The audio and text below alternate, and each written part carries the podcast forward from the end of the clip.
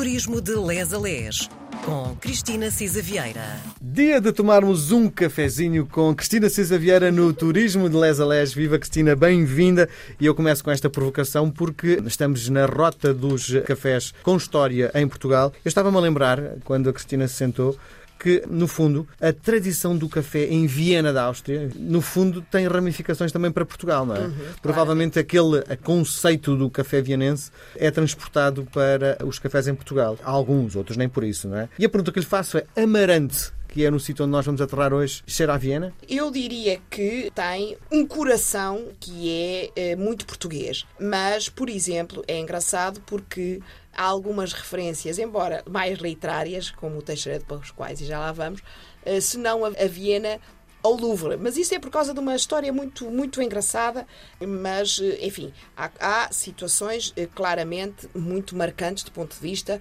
das épocas, não é? A Belle Époque afetou positivamente muitos cafés e, portanto, há situações também de revivalismos e de pessoas que vieram de fora eh, e que trouxeram com eles essa história de reproduzir o, o que viam. Foi um movimento europeu, claramente, não é? Como tínhamos falado no primeiro episódio, eh, o chegar do café, depois muito potenciado pelos descobrimentos e pelos movimentos mais ou menos de globalização, afetou, quer dizer, não havia país que se prezasse, capital que se prezasse, que não, não tivesse, tivesse os seus cafés, não é?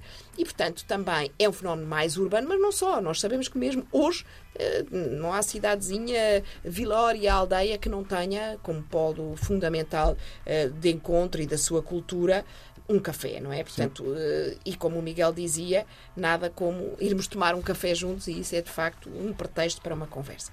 No caso do café São Gonçalo, também conhecido por café bar, abriu as portas uh, na década de 30 do século XX e era um ponto de paragem obrigatória, mais uma vez, de muitas figuras políticas, quer das artes plásticas, quer das letras, e também uh, de políticos da Primeira República, enfim, e portanto, poetas, etc. E o Teixeira de Pascoais dizia, por exemplo, que, e, e daí a referência ao Louvre, eu, vou, eu acho que vale a pena ler isto. Este largo de São Gonçalo é o centro da vila, o coração do próprio santo empedernido, mas sensível e aberto a todos os romeiros piedosos e a todos os turistas das caminhonetes, por mais heréticos ou apóstolos de Baco. Cabe tudo dentro dele, até o café do Belchior ou antes da Maria Zé a servir o precioso veneno. Tão negro e ela, corada, loira, sorridente, em estilo na Renascença, uma perfeita Gioconda. Não será a Gioconda encarnada? E, por isso, fugiu do Louvre para Amarante. Sim. Bastaria esta passagem do Teixeira de Pascoais para contar uh, que o café tem, de facto, várias dimensões. Atualmente, o Café Bar homenageia o poeta, colocando e tem lá dentro uma estátua do mesmo. E há, de facto, um transporte até o século passado e o espírito artístico e cultural vivido na época.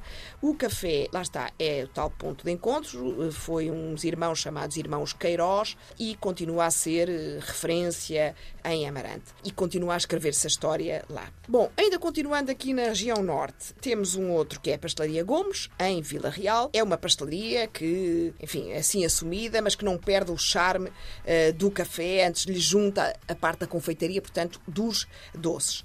Está no centro histórico, é um dos destaques, de facto, do município de Vila Real, no que toca à arquitetura, e eh, construído na década de 50 e, portanto, foi embaixada da cidade de Vila Real, em França, na Suíça, na Alemanha. E graças, por exemplo, à doçaria que os emigrantes portugueses transportavam. São famosos o covilhete, mas também pastel de massa folhada e a carne picada. Portanto, os salgados também são famosos. Tem os pastéis de tocinho do céu, que são conhecidos lá como cristas ou pudim veludo, e é uma competência transmitida de geração em geração desde, ele chama-se Pastelaria Gomes porque o senhor Manuel dos Santos Gomes eh, passou por, obviamente, como imigrante, como Brasil e por Angola, e depois regressou em Portugal em 1925 e aí fundou a Pastelaria Gomes. Ao lado dela nasceu um salão de chá, depois uma cervejaria para complementar e diversificar hum, a oferta de serviços. É de facto uma arquitetura, a decoração e mobiliário mantêm a traça original.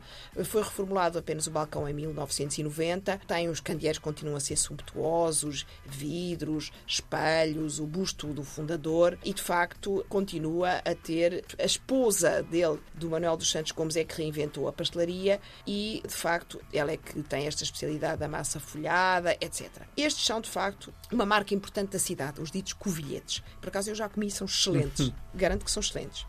Bom, Doce? Eh, não, não, são salgados. Ainda no norte, vamos então entrar no Porto. Temos tempo Temos. para chegar até ao Porto. Eu acho que isto é interessante por termos este, uh, a rota dos cafés, não sei se nós dissemos isto, dos cafés com história, há 38 identificados, porque são, isto faz parte de uma rede europeia também. E portanto é interessante porque todos nós conseguimos dizer, olha, já os piquei todos. Sim. 38. Mas há outros, o Miguel falava no Vavai, eu falava no Namoras, é porque todas as Não fazem parte do Rotava, não? Não fazem parte dos, dos cafés eh, com história, porque são muito antigos, não sei o quê, mas são, fazem parte da nossa história. E, portanto, eu acho que esses também, e e da história da cidade. No caso do Majestic, eh, que fez 100 anos em 2022, é, enfim, possível tudo. Eh, Desde um pequeno mimo ou uma refeição eh, de luxo. Fica em plena baixa, na rua de Santa Catarina, no Porto, e, e, de facto abriu as portas em 1921. Teve logo um arquiteto famoso ligado. Abriu, eh, de facto, como café elite em dezembro de 21, mas em dezembro de 22 mudou o nome para algo muito mais. Já, elite já era elite, mas é o Majestic. Eh, É de facto um vigor do Porto dessa década, das tertulias políticas ao debate de ideias e a decoração, não é? Portanto, a Belle Époque, a arte nova, os Acho bancos que é um bocado pesado, não é? É pesado, é claramente é ostentatório, não é? Sim. Ou seja, quer mesmo mostrar, eh, mas acaba por ter graça por causa disso, não é? Ou seja, tem uma espelharia em cristal flamejante. Quer dizer, se fosse hoje era tremendo, mas precisamente é um autêntico, não é? E isso vale a pena mantê-lo, não é? Tem mármore, tem metal e depois tem aquela coisa encantadora que é o Jardim de Inverno que eh, ligava a Rua de Santa Catarina à Rua de Passos Manuel. Eh, recebeu visitantes ilustres, o aviador Gá Coutinho, que aliás voltou várias vezes acompanhado pela Beatriz Costa e há uma história muito interessante à volta da Beatriz Costa. O glamour de Paris é claramente inspirador para o Majestic e foi ele, aliás, que levou esta escolha do nome.